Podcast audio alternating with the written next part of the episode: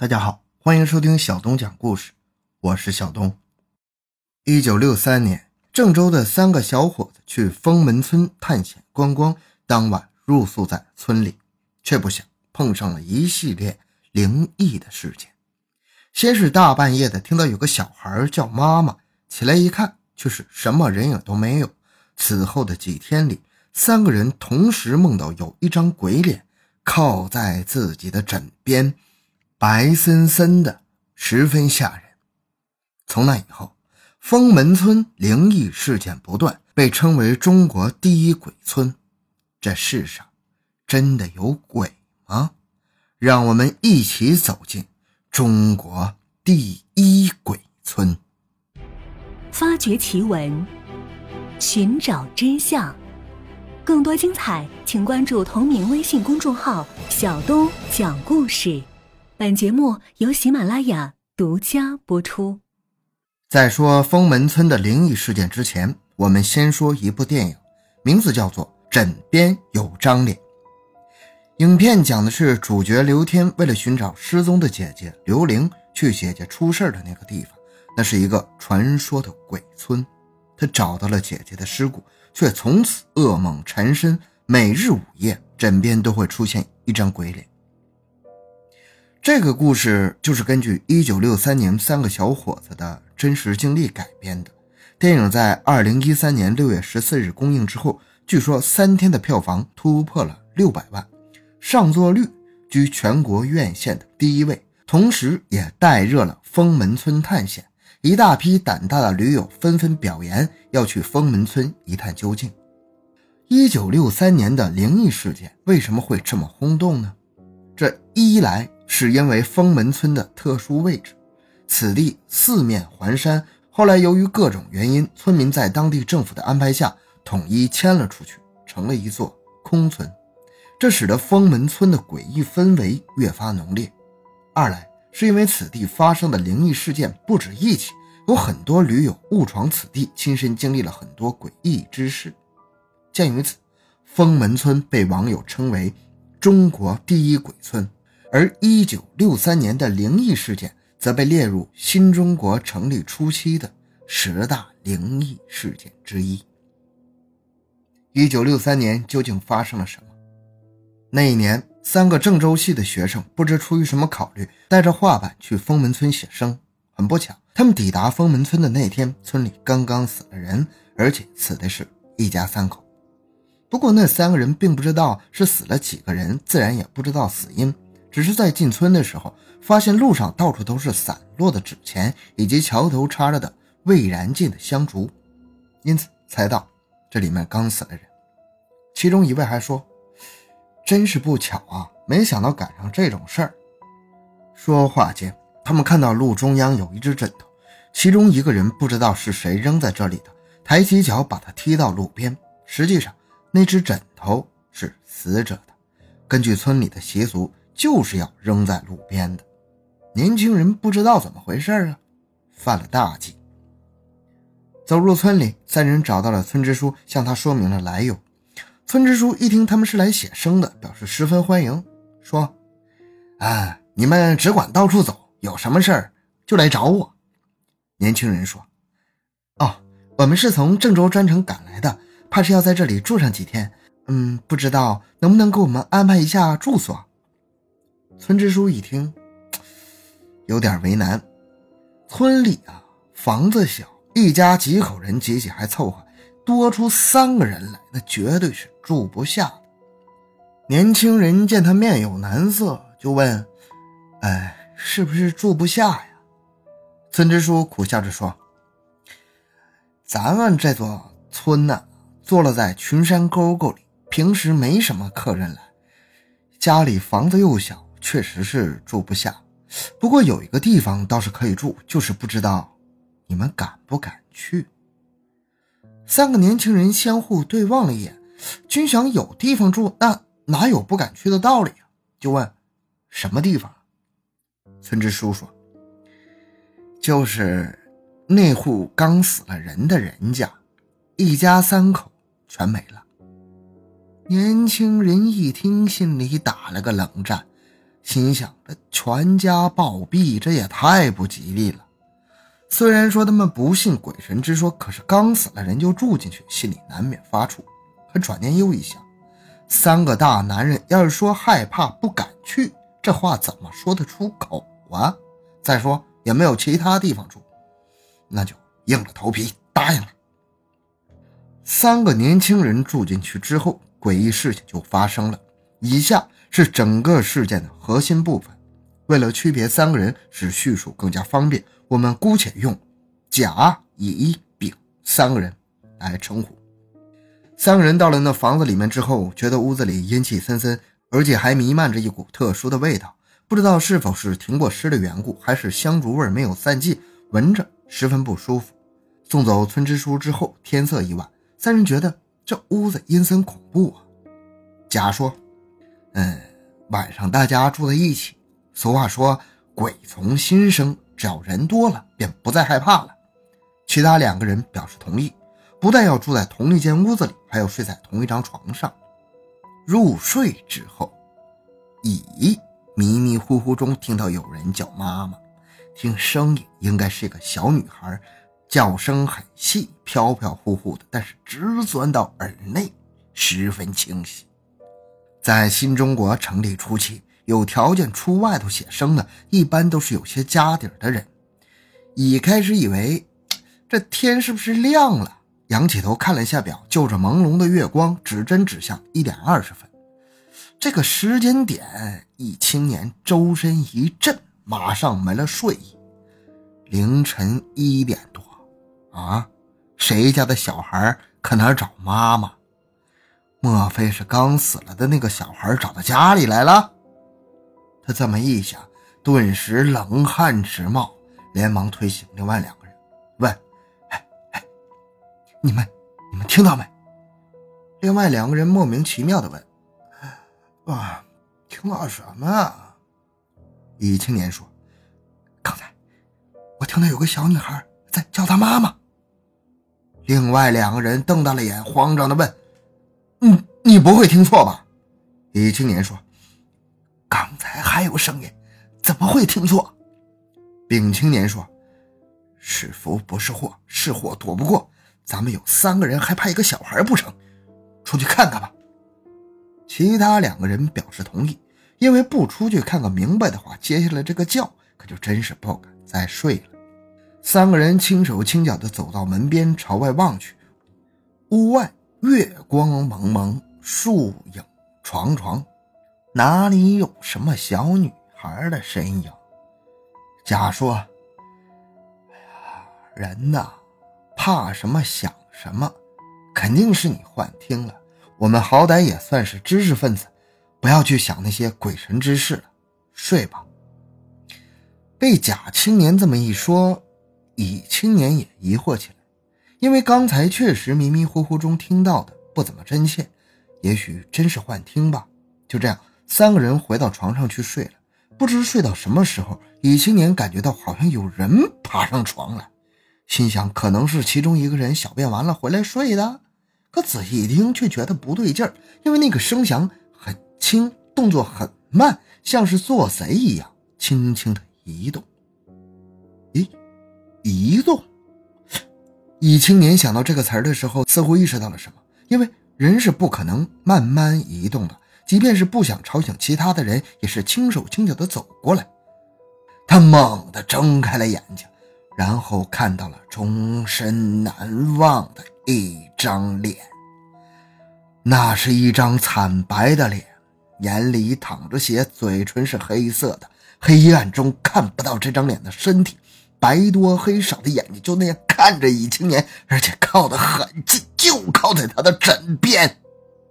乙青年吓得魂不附体，一声惊叫，起身就往床下跳。砰的一声，他感觉到摔在了地上，整个身体都很痛，而且好像有人在摇他的身体，有四只手。乙青年奋力的一挣扎，再次睁开眼的时候，发现自己躺在地上。甲青年和丙青年惊异的看着他，而外面则天色。亮。刚才是梦吗？李青年起身之后，将梦里的情景说了一遍。贾青年说：“可能是日有所思，夜有所梦，在刚死了人的屋子里睡觉，梦到鬼是正常的。丙青年也同意这个说法，说：“从今晚开始，你睡在我们俩中间，这样就不会害怕了。”这一天，三人从外面写生回来，在村支书家里吃过了饭，闲聊一会儿就回屋睡觉。按照早上约定好的，让乙睡在中间。这一晚，乙青年的确没在做梦了。可是甲青年和丙青年却同时梦到了那张鬼脸，与乙青年描述的一模一样。三个人都吓得不轻。三个人梦到同一张鬼脸，是巧合吗？丙青年学过心理学，说这可可可能是心理暗示。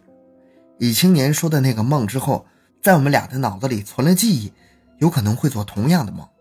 甲青年一听，觉得在理，反正写生的事不能因为做了几个怪梦而终止，不然传到学校里会被当作笑料了。当下没当回事继续在村里写生。到了第三天晚上，甲和丙两个人胆子略大些，还是让乙睡在中间。不过这一晚上，他们反倒是没有做梦，睡得死死的。奇怪的事情又发生在了乙青年身上。这晚。他在睡梦中又感觉到有人爬过来，在枕边便没了声响。他知道肯定又是那鬼脸来了，所以他不敢睁开眼睛去看，心里不断的安慰自己：“啊，这是梦，不用怕，这是梦，不用怕。”可就在这个时候，他感觉到有一股寒气在枕边散发，好像是放了一块冰，冷飕飕的，很不舒服。忍不住睁开眼睛一看，全身的鸡皮疙瘩。顿时就起来了，又是那张鬼脸，白森森的，没有一丝血色，白多黑少的眼睛还是睁得直直的看着他。李青年吓得从床上跳起来，正要往外面跑，可是刚下了床就想起来，如果往外面跑，单独一个人不知道还会遇上什么，倒不如把屋里的另外两个人叫出来。于是壮着胆回过头去，正要大声叫喊，却发现床边的鬼脸不见了。李青年大口喘息着，心想：莫不是刚才真的是做梦？正疑惑间，突然间门外传来一阵水声。李青年想：大半夜的，谁会在外面呢？于是走到窗户前往外看去，只见一个女人赤裸着身子在井里打水，然后往自己的身上浇。由于那个女人是背对着自己的，所以李青年不知道那人是谁。这时候虽然是夏天，但半夜三更的用井水冲澡还是有点凉的。